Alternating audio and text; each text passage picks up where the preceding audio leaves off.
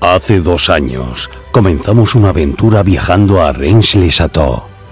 Conocimos la misteriosa historia que encierra los muros de su iglesia.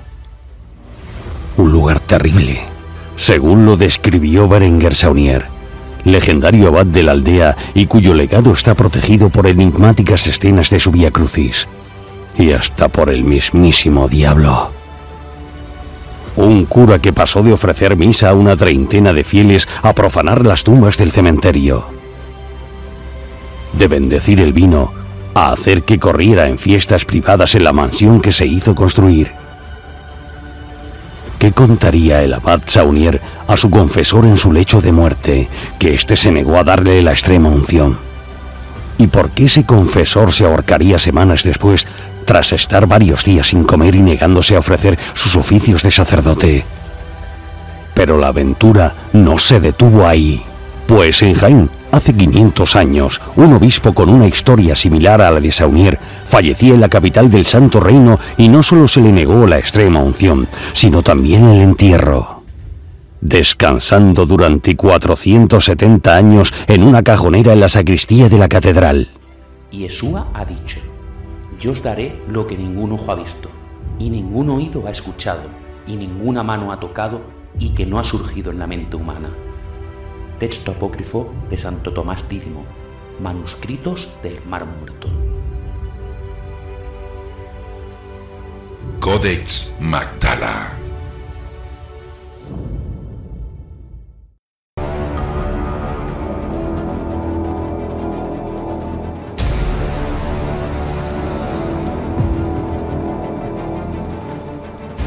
¿Están preparados? Ahora comienza Invicta Historia con John Wolf.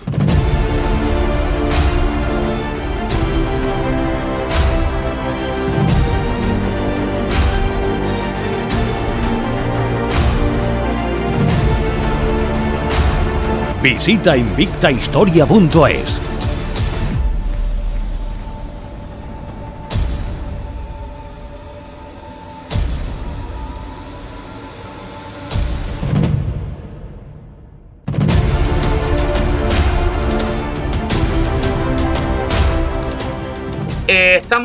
con Manuel Martínez, eh, español, afincado en Estados Unidos.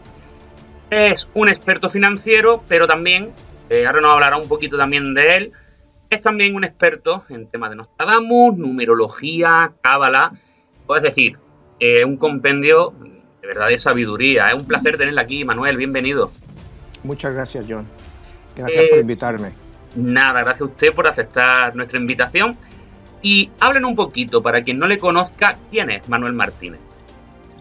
Bueno, yo nací en Madrid, eh, a los 25 años vine a Estados Unidos a hacer una maestría en, business, o sea, negocios, y cuando acabé la maestría, pues me contrató Chase Manhattan en Nueva York. Eh, estuve ahí cinco años, de Chase Manhattan me pasé al American Express Bank, otros cinco años, y luego estuve 15 años con la banca suiza, y Ah, actualmente estoy con banca americana, o sea, bolsa americana, Pershing, Banco de New York. Y bueno, llevo 35 años, pues lo que es manejando dinero, ¿no? Manejando dinero para empresas y para clientes. Esa ha sido mi actividad por los últimos 35 años y mi actividad literaria realmente empezó en el año 2000 eh, con el estreno de mi obra de teatro Las aventuras de Don Quijote en Miami, que se estrenó aquí en Miami Beach, en el Colony Theater. Y ya a partir de ahí pues, surgieron libros, he estrenado siete obras de teatro, la última de ellas, eh, tres en Argentina, en Buenos Aires, que es la verdad donde mejor me ha ido literariamente. Y la última la estrené en Madrid, en el Teatro Amaya, en el 2008-2009, que está basada en una profecía de Nostradamus precisamente, y la obra se llamó En el nombre de Alá, que hablaba de la separación de Cataluña de España y finalmente la conversión de Cataluña en una república islámica, que sería la primera de Europa. La obra pues fue, fue muy polémica, fue muy polémica, me costó mucho entender, pues yo llevaba muchos años fuera de España realmente y para mí he perdido un poco pues lo que es el día a día de España, aunque leo constantemente la prensa española, un poco de la mentalidad, ¿no? me costó entender la censura. En España eh, yo vi una censura brutal, pero más que censura es autocensura. Nadie se atreve a decir cosas. O sea, eh, mi obra originalmente sí, yo reconozco que era larga, porque duraba dos horas 45 minutos, y me la redujeron a una hora 45 minutos. Pero me quitaron muchas cosas que estaban en la obra, ¿no? Entonces, pues eh, el resultado final, si usted entra, pues puede buscar Manuel Martínez en el nombre de Alá, Teatro Amaya, Teatro Amaya Madrid, va a encontrar pues cientos de reseñas sobre la obra, ¿no?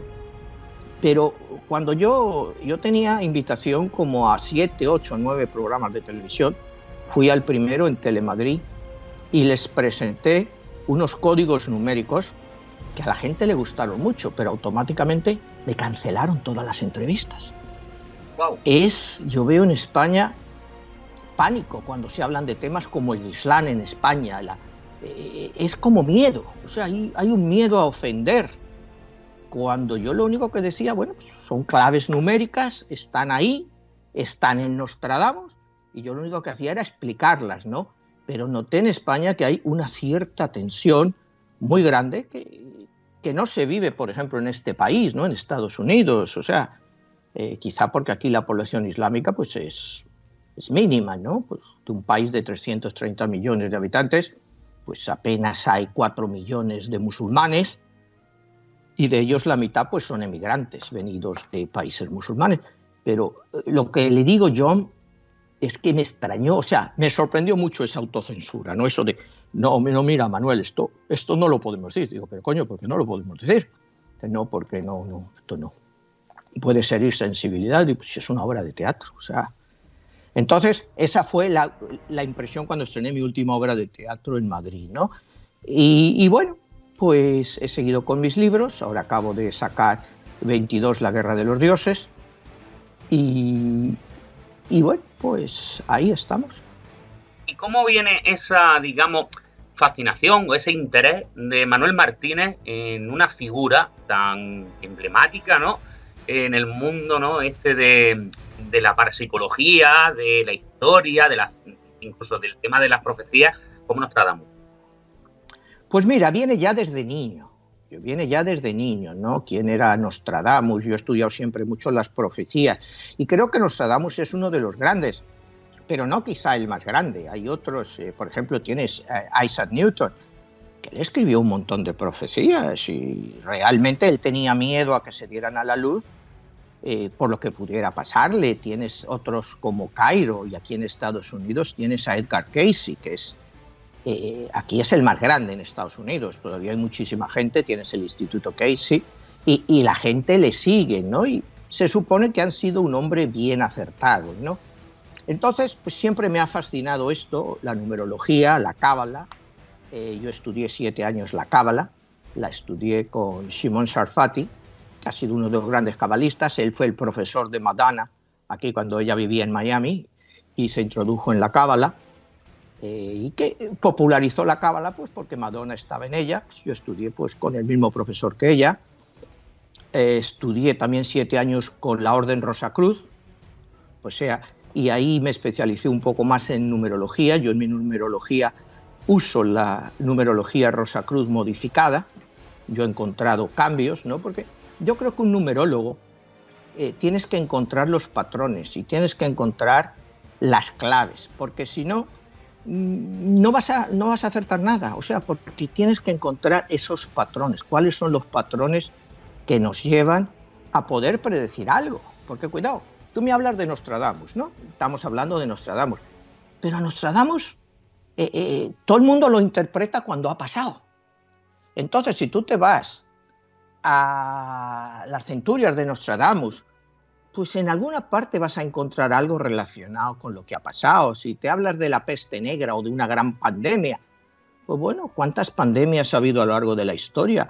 En Nostradamus mismo pasó dos pestes negras que le mataron a toda la familia. E, e, entonces, eh, yo lo que creo en la validez de esta gente es tratar de ver lo que están prediciendo que va a pasar.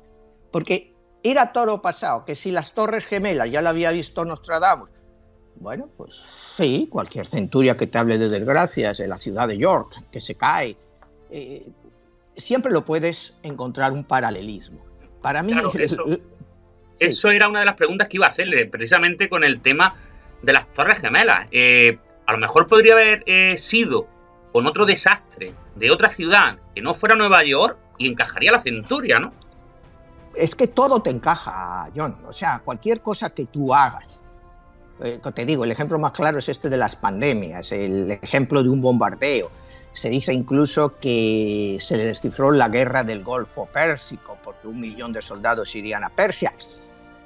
Pero eh, eso estaba pasando constantemente en la historia, ¿no? O sea, realmente, si tú lo miras, pues eso es cualquier cosa, ¿no? Para mí, cuando hablamos de Nostradamus, de las preguntas, pues imagino que quieres hacer, ¿cuáles son sus profecías probadas, ¿no? Pues realmente, pues la más clara es la llegada de Napoleón al poder. Es así, realmente las centurias puedes entender que se refería a Napoleón. Y quizá la llegada de Hitler al poder, como Hitler. O sea, eran quizá las más claras, ¿no? Para quien no, la haya, para quien no la haya conocido, ¿cuáles serían esas dos profecías? Bueno, las profecías hablaba de que llegará una persona después de una gran masacre, una gran masacre que era, por supuesto, pues lo que fue la Revolución Francesa, y a partir de ahí, pues eh, se desarrollaría una guerra interna que fue pues, la Guerra Civil Francesa por la Revolución, y después llegaría un hombre fuerte que haría caer a Francia primero en la gloria y después en una inmensa derrota.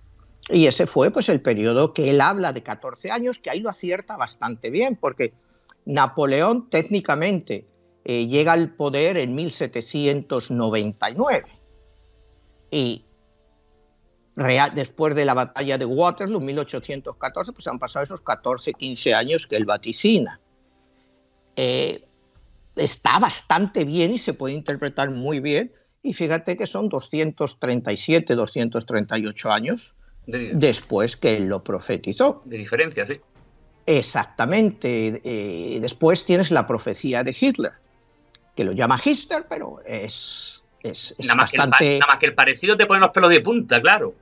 Exactamente, solo ya el ver el parecido del nombre y te habla pues las grandes tropas, millones de ejércitos atravesarán lo que es el Danubio y conquistarán toda Europa trayendo todo el caos al mundo.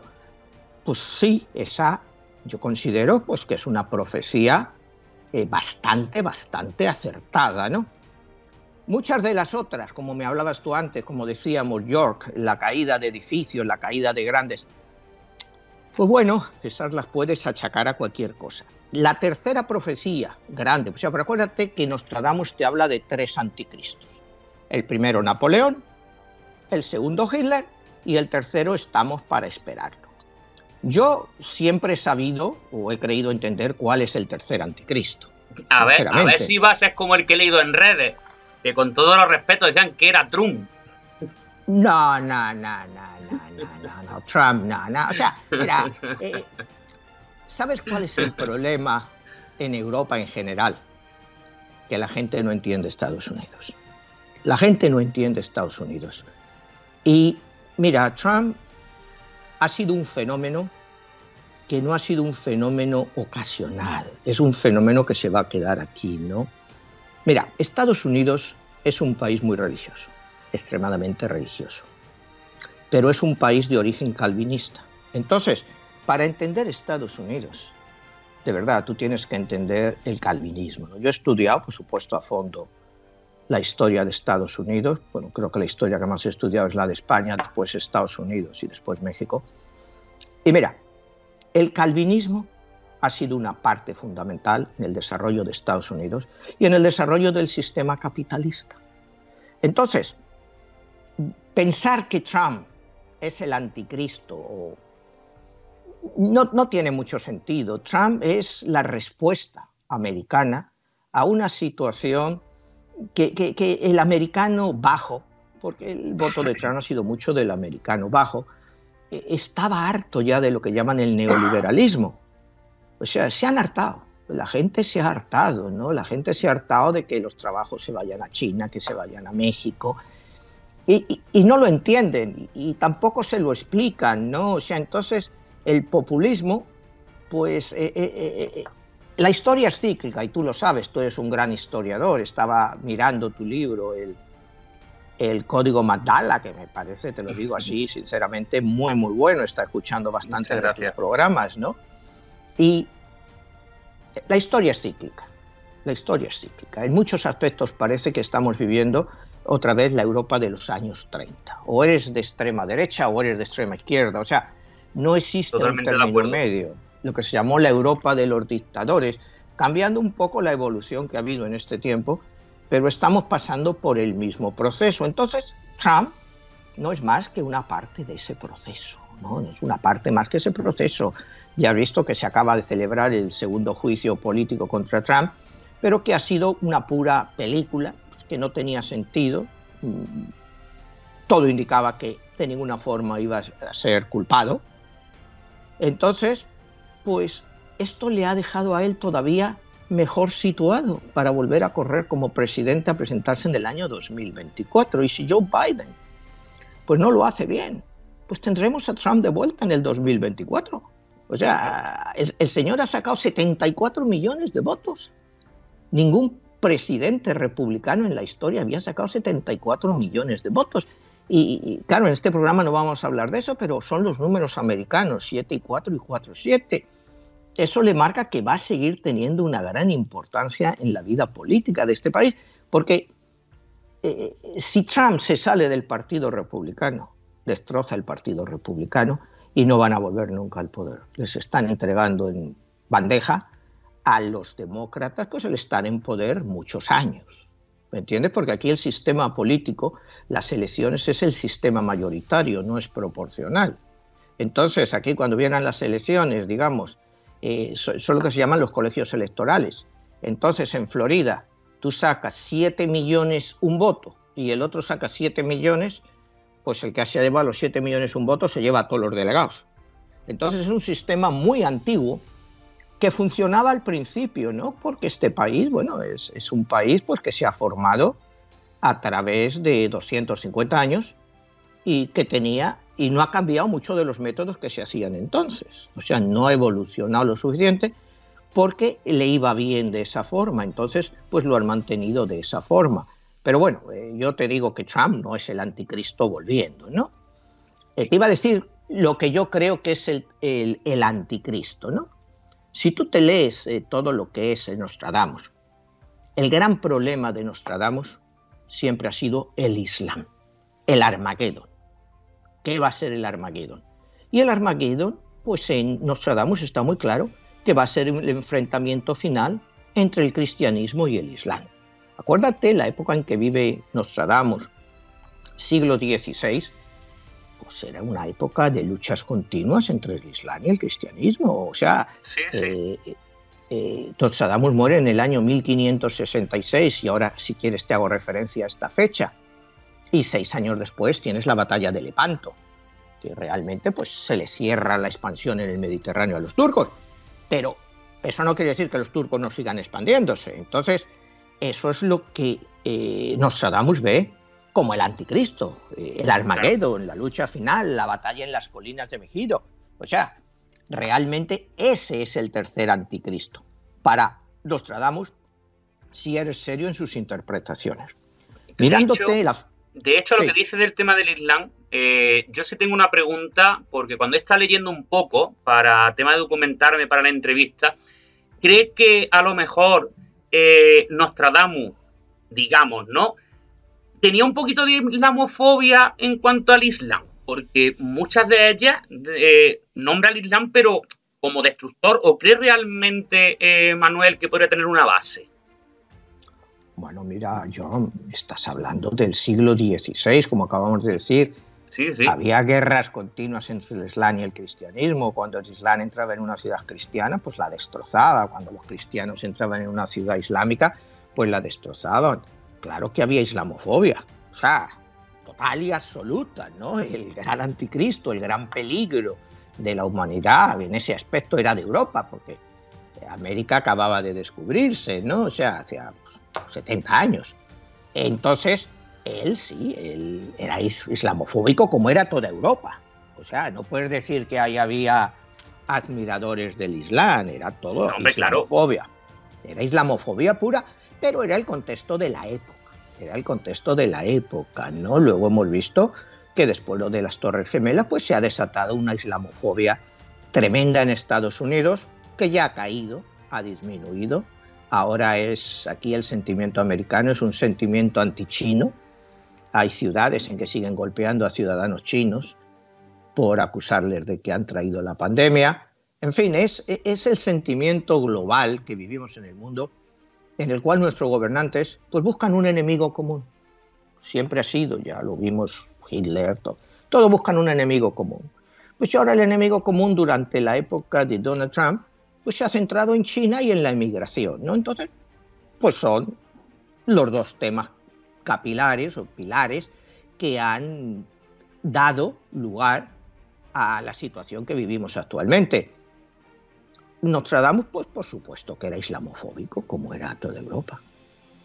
Claro. Eh, luego se está hablando de una profecía, eh, digamos, actual, que unos dicen es falsa, otros dicen es auténtica, que es la que, digamos, predice el coronavirus, como corona, etcétera, la reina. ¿Eso es cierto? ¿Eso está en sus centurias? ¿No está en sus centurias? Mira, te vuelvo a decir, en, en las centurias de Nostradamus está todo. Depende cómo tú lo interpretes. Pero, como te vuelvo a decir, los casos de la pandemia, los casos de las pestes, pero si eran comunes en la época, como te acabamos de comentar, a Nostradamus de la primera peste negra que él sufre se le mueren la mujer y los primeros tres hijos. Entonces, pues lógicamente él va a predecir más eh, pestes, más pandemias, y si tú lo asocias a la corona, de Crown, la reina, bueno, pues sí, corona, y, sobre todo si, si tú lo extrapolas a diferentes cosas. Mira, yo mis estudios de Nostradamus he llegado a la conclusión que cuando tú miras pues lo que son las cuartetas o las centurias, tienes que mezclarlas. O sea, tú no puedes decir es que esto lo dice aquí, no, tú tienes que mezclarlas y tienes que sacar del contexto, porque acuérdate que, Nostradamus eh, vivía en una época muy oscura y sus profecías no podían entenderse por la Inquisición.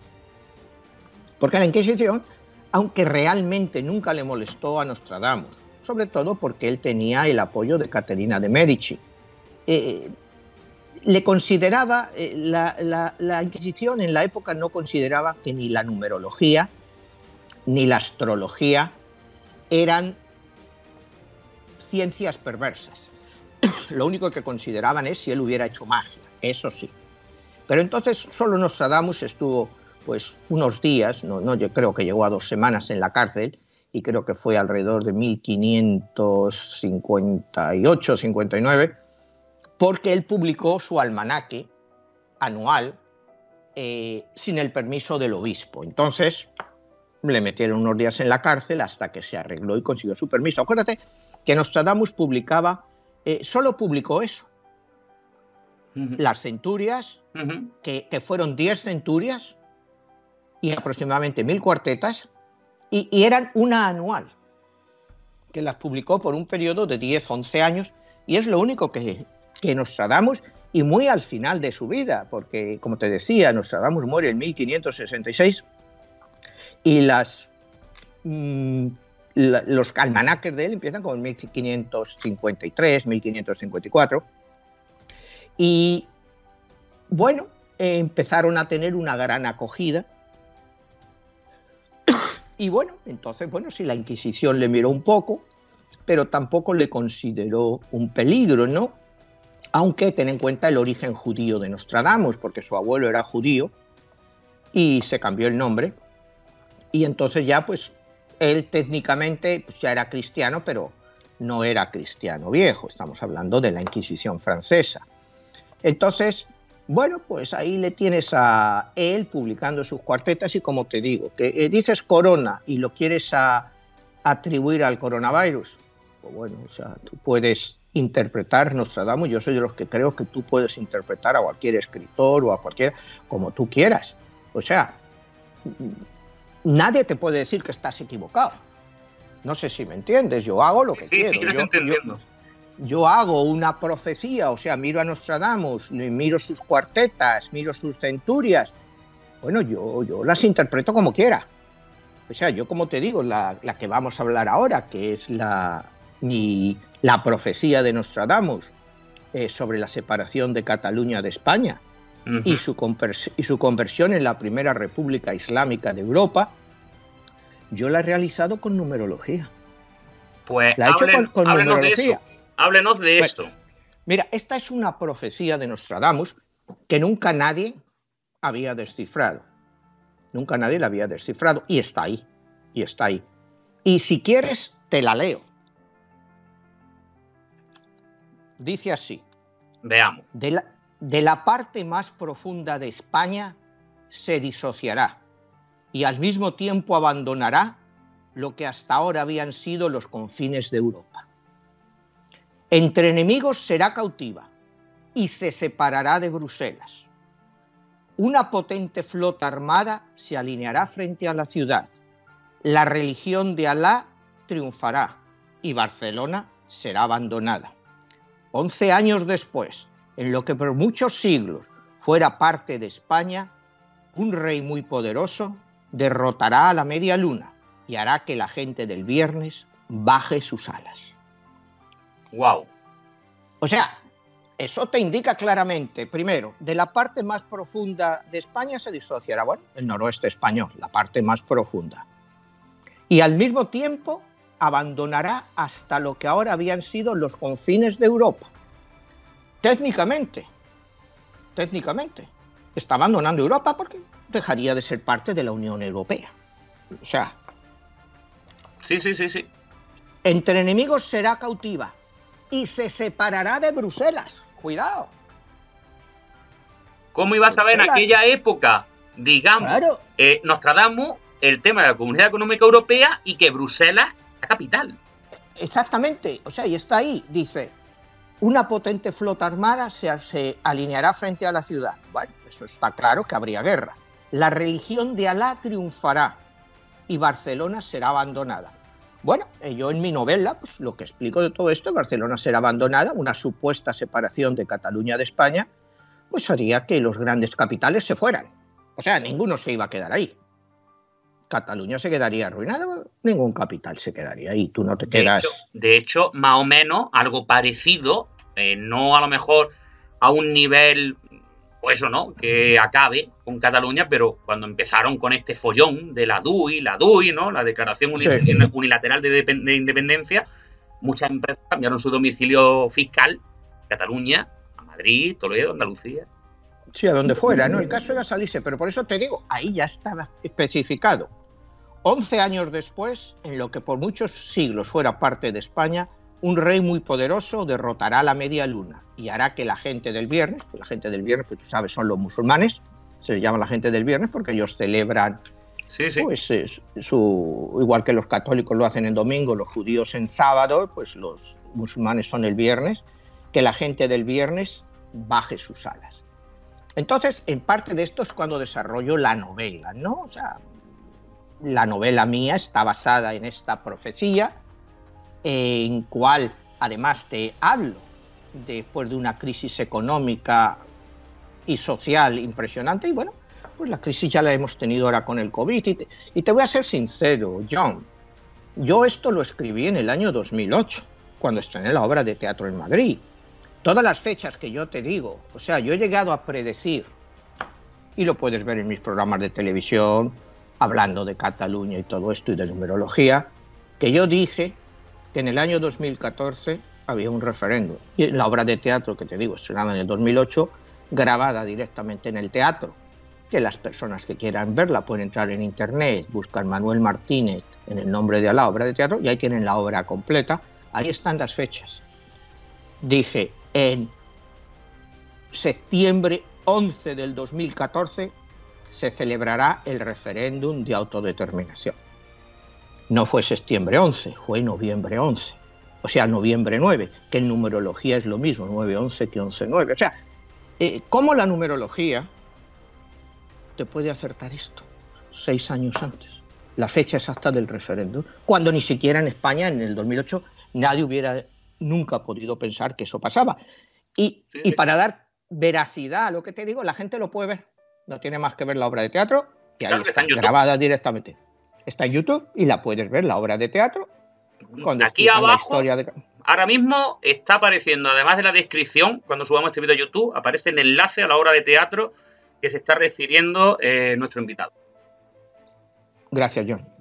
No, te digo, entonces, ahí te digo eh, la numerología, que es lo que hace que las, eh, las profecías de Nostradamus sean tan enigmáticas. Porque si no entiendes numerología, es lo que yo he llegado, eh, no las vas a poder descifrar de verdad. O sea, hay algunas quizá muy claras, las que hemos hablado de Napoleón, de Hitler, Hitler, pero todas las demás, pues bueno, están ahí, ¿no? O sea, están ahí, que si el incendio de Londres, bueno, pues sí, ahí habla de él. Eh, para mí una que yo he descubierto con numerología, eh, que te la comentaba el otro día, es cuando hablas de la Guerra Civil Española. Y está en mi obra de teatro, pues en la primera escena, cuando sale Nostradamus explicando cómo él hace sus profecías desde un universo paralelo. Eh, ahora podemos entrar un poco después en esto, ¿no? Como pero si tú te fijas, lo profetizado, fecha de inicio de la Guerra Civil Española, 18, 7, 36.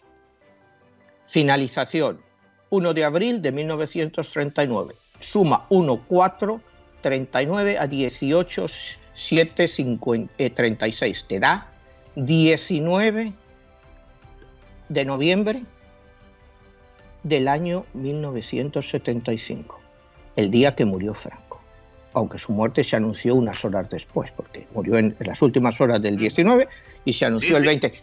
¿Cómo es posible esto? O sea, tú me dirás eso, pero ¿cómo es posible 18-7 del 36, 1, 4, 39, te da 19, 11, 75, día de la muerte de Franco?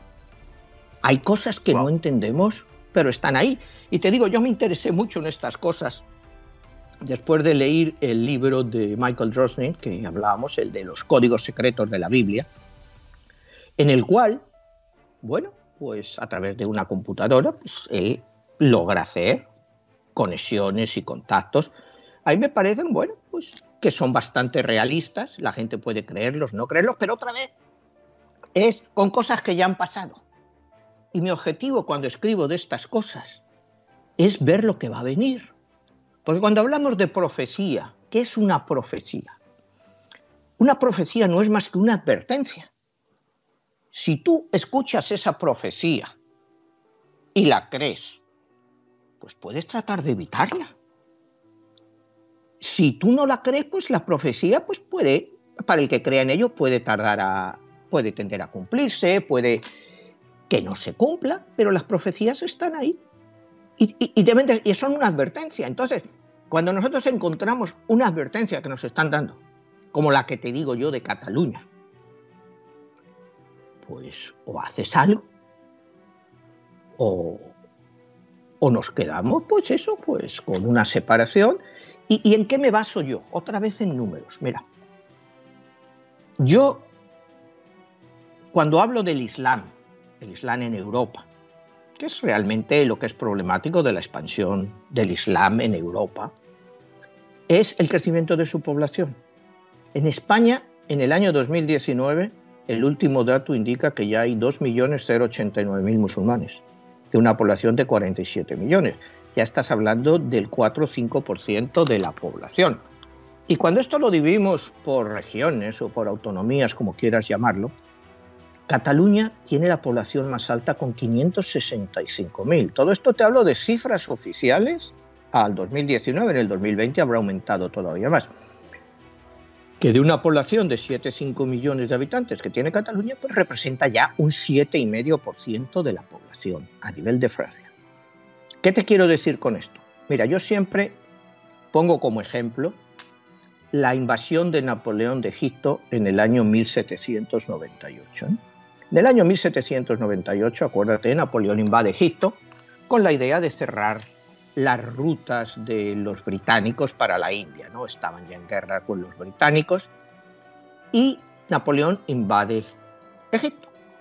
La población francesa en ese momento era de 32 millones de habitantes.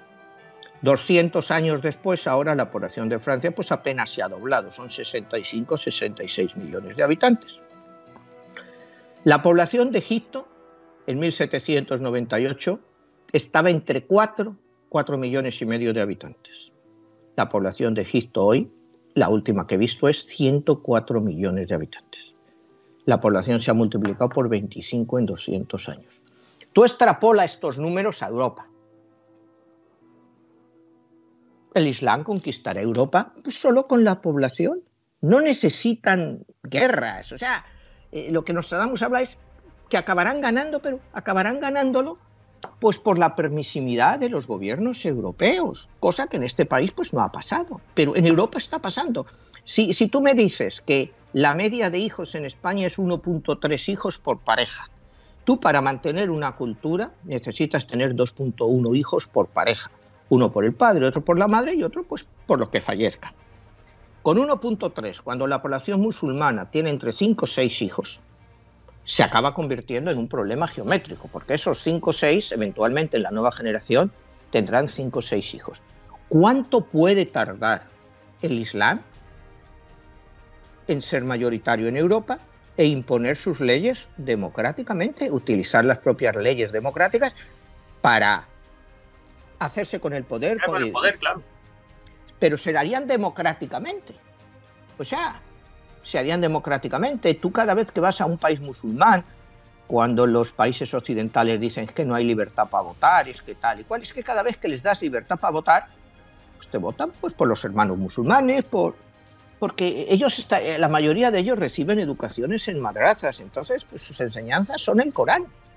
Entonces siempre van a sentirse eh, relacionados con ello.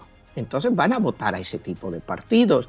Entonces, pues en Europa pasará lo mismo y te digo, el fenómeno en España se ve en Cataluña, donde según bueno, pues los centros de estudios europeos, la CIA, te dicen que los grupos más violentos del Islam están concentrados en Cataluña. Luego esto, están concentrados ahí. Entonces tienen una base de operación cada día más grande. Entonces en mi novela sobre la profecía de Nostradamus, pues con el tiempo, pues ellos consiguen hacerse con el poder, logran un referéndum de independencia, que, bueno, pues el referéndum de independencia, sea legal o sea ilegal, pues sabemos que van a continuar haciéndolo. En un momento dado en mi novela, pues triunfan, pero todavía la población musulmana no es mayoritaria. Pero ¿qué pasa? Que en el momento en que triunfan los nacionalistas, esta gente, como te decía antes, toda la gente de dinero se va y mucha gente que se siente española y se puede ir se va. Entonces, cubren la población con una gran inmigración islámica con la ayuda de Qatar, Arabia Saudita, y entonces consiguen que eventualmente, en el año 2028, pues se haga, 2029, y los islámicos ganen las elecciones y Cataluña sea la primera república islámica de Europa. Ahí es parte de la novela.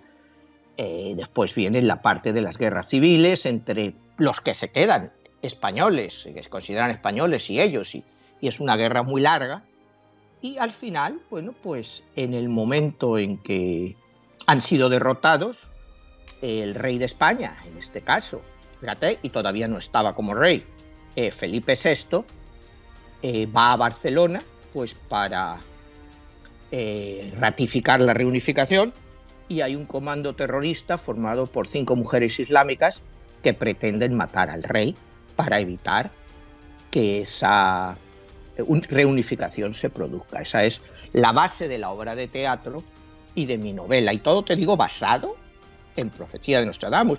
Me comentaron. Le voy a decir una cosa, por lo que ayer hubo elecciones en Cataluña. Volvieron a ganar, digamos, la mayoría independentista. cuando esto se emita en Barcelona, en alguna de las televisiones de allí y en la radio, hace usted líder de ventas. Esperemos, bueno, o sea, mira, yo creo esto es una advertencia, ¿no? Miran, cuando... No se, extrañe, no se extrañe de que en la siguiente mesa de negociación o lo que vayan a hacer por ahí, sus cosas harán los políticos, no salgas un relucir, ¿eh? De hecho, lo está profetizando Nostradamus al sitio. Mire, eh, hace como un mes, Santiago Abascal hablaba de la República Islámica de Cataluña. yo no sé de dónde se lo sacó a él, me imagino que habría leído mi libro o alguien se lo había mencionado, porque hasta entonces nunca había salido. Y las críticas que le llovieron fueron, bueno, brutales, ¿no? O sea, pero bueno, hablamos de que es un tema que está aquí, que está aquí, que mire, hoy en día la población eh, mundial, pues ya estamos en los, eh, los 8.000 millones de habitantes, eh, un 25% de la población mundial, como 1950, pues son musulmanes dentro de 40 años habrá más de 3.500 millones de musulmanes contra unos 3.000 de cristianos. O sea, poco a poco se van a ir apoderando, eh, pero lentamente. Al Islam no le interesa la violencia, todo esto que vemos de los grupos yihadistas. Es mala reputación para ellos. O sea, al Islam no le interesa la violencia, no le interesa. O sea, no tiene sentido para ellos cuando ellos saben que pacíficamente pueden tomar el mundo, pues por la decadencia de Occidente. Porque y nosotros no tenemos hijos, pues alguien tiene que venir a ocupar esos puestos de trabajo, porque ¿quién va a mantener a los retirados? Se tiene que buscar mano de obra. Y la mano de obra que está viniendo en Europa es una gran parte, miren en todos los países, en Alemania, turcos. No sé si ha estado usted en Amberes últimamente, yo la última vez que estuve me quedé espantado de los barrios totalmente musulmanes que había y viven totalmente aislados. Hay países que ya lo tienen perdida la batalla.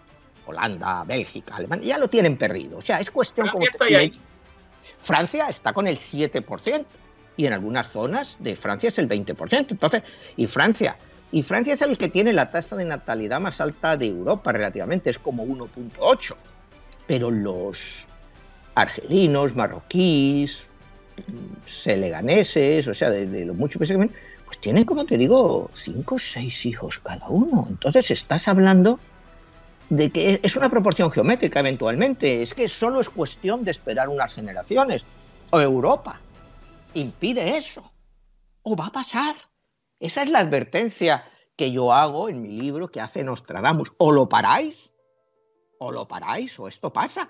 Pero hoy en día estamos, como te digo, yo me sentía acorralado por la censura. O sea, y, claro, dices, pero coño, eh, esta gente, pero no se dan cuenta si es solo un, simple problema de proporción matemática, o sea, no tienes que ser un genio.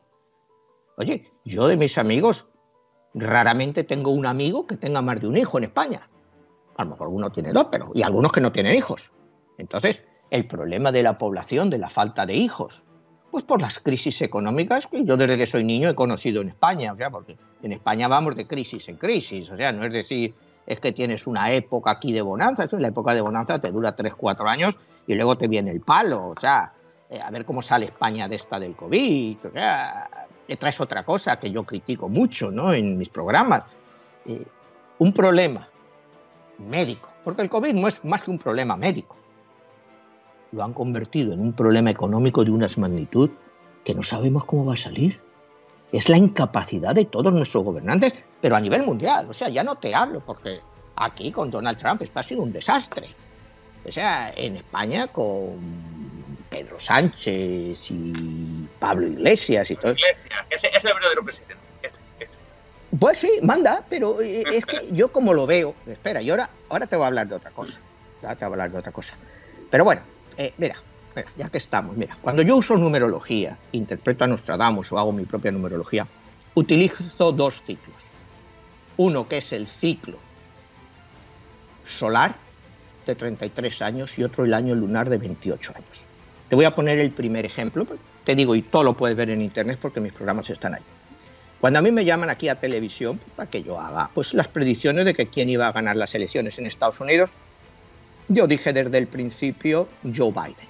Joe Biden, ¿por qué? Digo, mira, eh, tenemos que irnos al ciclo de 28 años. Vámonos 28 atrás. Estamos en el 2020, 28 años atrás en Estados Unidos. ¿Qué vemos? Presidente George Bush, padre. George Bush, padre, pues, nada indicaba que pudiera perder las elecciones. O sea, nada lo indicaba. Se presentó contra él un desconocido, pues, es gobernador de Arkansas, eh, Bill Clinton, que no le conocían, pues nada más que en Arkansas. Fuera de Arkansas nadie le conocía. En su casa a la hora de comer. En su casa a la hora de comer John. Era donde le conocían. Y sin embargo, se presenta un cisne negro. ¿Sabe lo que es un cisne negro? Un suceso que nadie se espera, y, de repente, ¿cuál es ese cisne negro que se le presenta a George Bush? Lewandowski. Eh, o sea, Lewandowski, no, que, oh, me he equivocado con el jugador. Eh, Ross Perot. Ross Perot se presentó como candidato y contra la opinión del Partido Republicano le quitó un 10% de los votos a, a George Bush. Entonces, ¿qué pasó? Que Bill Clinton, como te digo, basado que este país es un sistema mayoritario, con tan solo el 43% de los votos, que fue el nivel más bajo pues, que se ha conocido quizá aquí en, la historia reciente, por supuesto. Si nos vamos al siglo XIX, si hubo algún caso. Y entonces Bill Clinton llega presidente por una cosa inesperada, que fue Ross. Nos vamos a 2020. ¿Qué le pasó a Donald Trump? Si tú en enero me dices a mí quién va a ganar las elecciones americanas, pues no había duda de que las iba a ganar Trump. O sea, no había duda. Pero ¿qué pasa? Se le presenta un cisne negro. Ese cisne negro es el COVID. Y hace que su negligencia, sus extravagancias, sus chulerías, pues le cuesten la presidencia y, y que divida al país. Pero es un factor externo. Y eso pasa, en ese caso, hace 28 años. Vamos al caso de España. Año 2020. Segundo gobierno social comunista de la historia de España.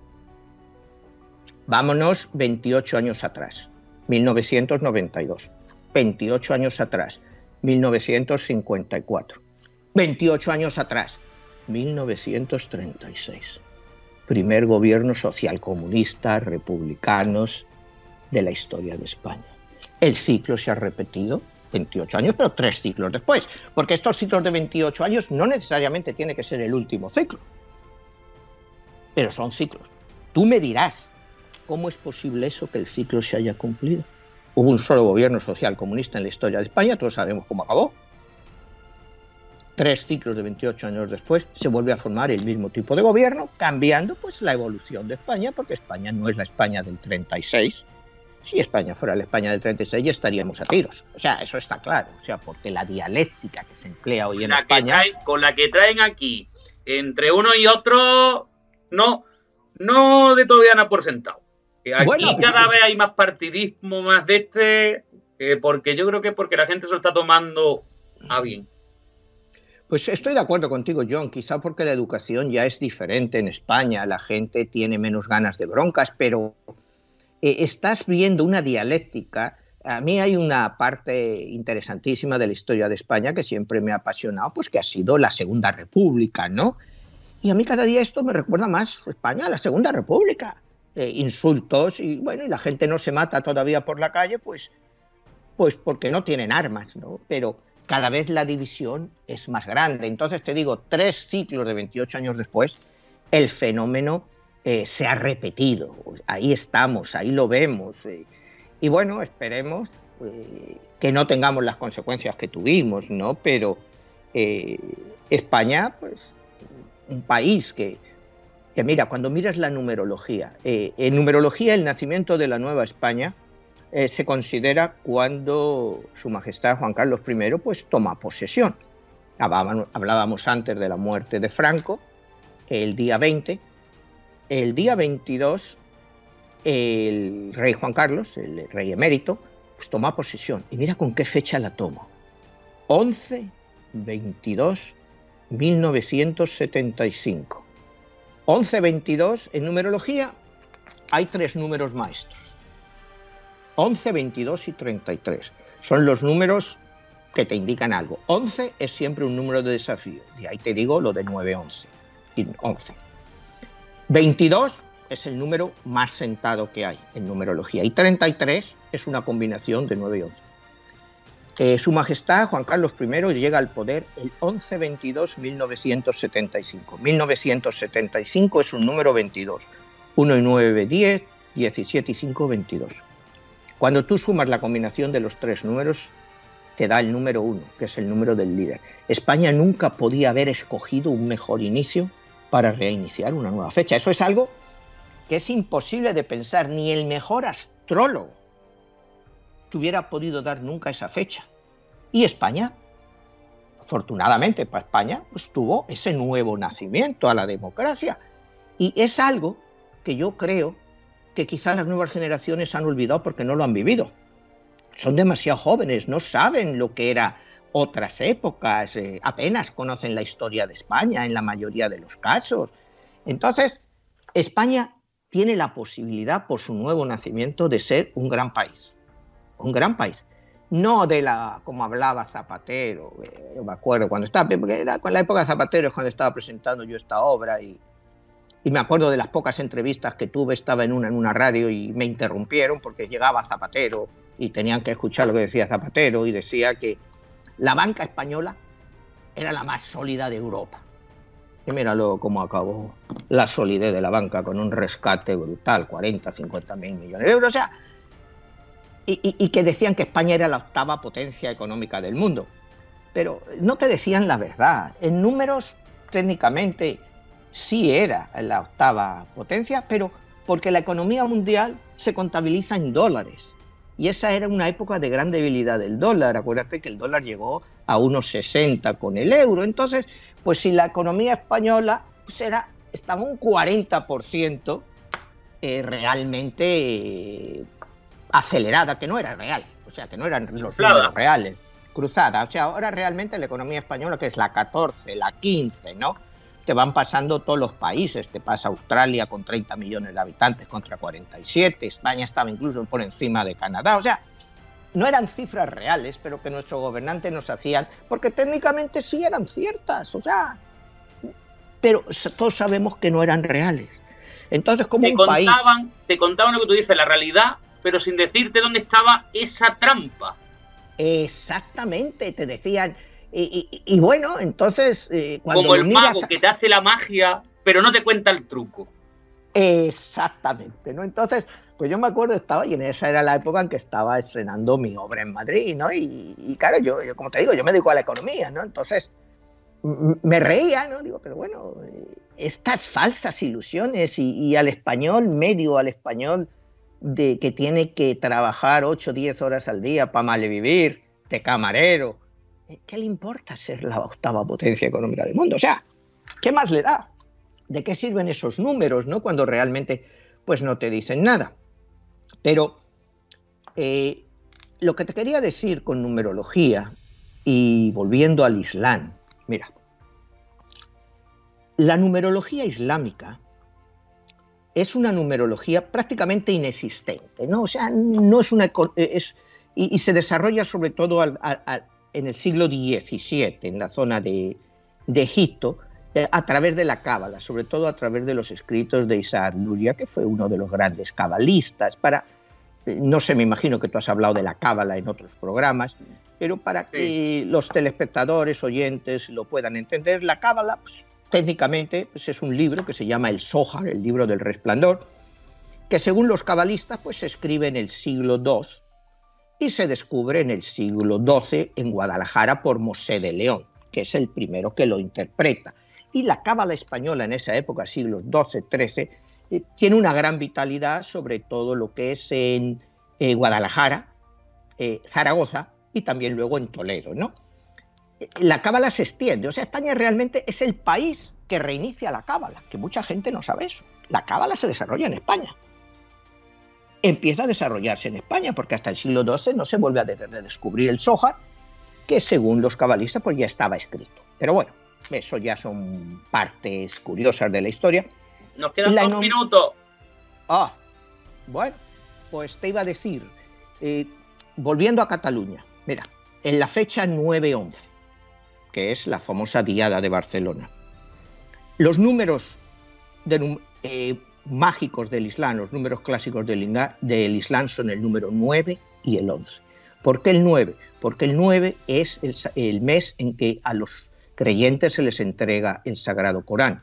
Y el 11 es el año lunar, por lo cual el Ramadán tiene siempre 11 días hacia atrás, con lo cual siempre está ahí la combinación 9-11, por lo cual los islámicos, aún sin quererlo, escogen Cataluña por eso, porque el 9-11 concuerda perfectamente con los números del Islam. En Islam Si este año el Ramadán ha sido el 24 de mayo, al año que viene va a empezar el 13 de mayo. Y siempre así, siempre 11 días a después, pero siempre en el noveno mes, siempre con la combinación 9-11. Entonces, tú vuelvo a decir, los números, la profecía de Nostradamus con Cataluña está ahí. Es una advertencia.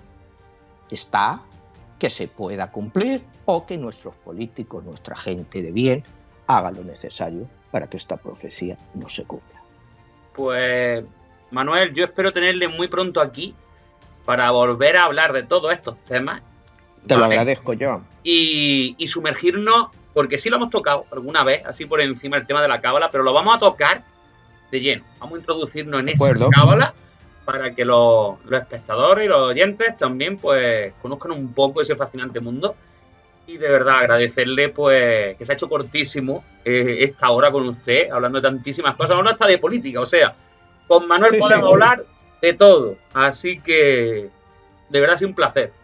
Igualmente te digo, John, me encantan tus programas, ¿no? O sea, hay programas que son realmente extraordinarios eh, todos estos que he estado escuchando, pues sobre los templarios, eh, sobre la sábana santa, sobre la espada de San Pablo, o sea, que son temas que realmente pues la gente no conoce bien, ¿no?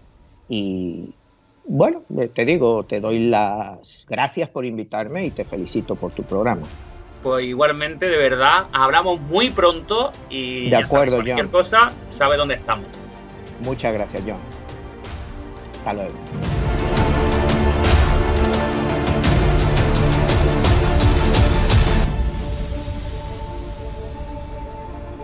Síguenos en Facebook, iVox y en la página oficial invictahistoria.es.